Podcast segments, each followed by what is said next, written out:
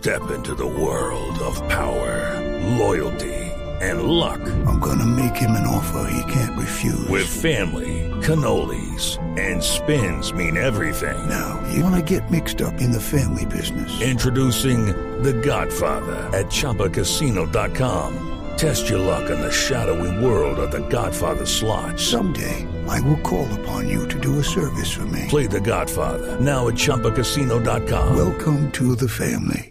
Purchase necessary. VGW Group. Void where prohibited by law. 18 plus. Terms and conditions apply.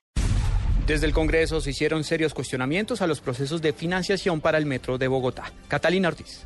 Para la representante Angélica Lozano de la Alianza Verde, el gobierno de Juan Manuel Santos debe comprometerse a que el proyecto del metro se va a realizar y no va a quedar más en estudios. Necesitamos que el presidente Santos directamente se apersone y nos aclare cuánta plata va a poner la nación y el distrito. Y eso implica un acto de mucha seriedad. Mientras tanto, el representante de Cambio Radical, Rodrigo Lara, indicó que la improvisación sigue reinando y aseguró que tanto el gobierno nacional como distrital están tratando de sacar adelante un proyecto de carácter político. Y el problema de fondo es, ¿puede la nación comprometerse a financiar un trayecto de metro que ha sido escogido más por política que por criterios técnicos? Igualmente indicó que técnicamente, según estudios nacionales, el metro por la séptima no solucionaría el tráfico ni abarcaría la densidad poblacional que se necesita. Catalina Ortiz, Blue Radio.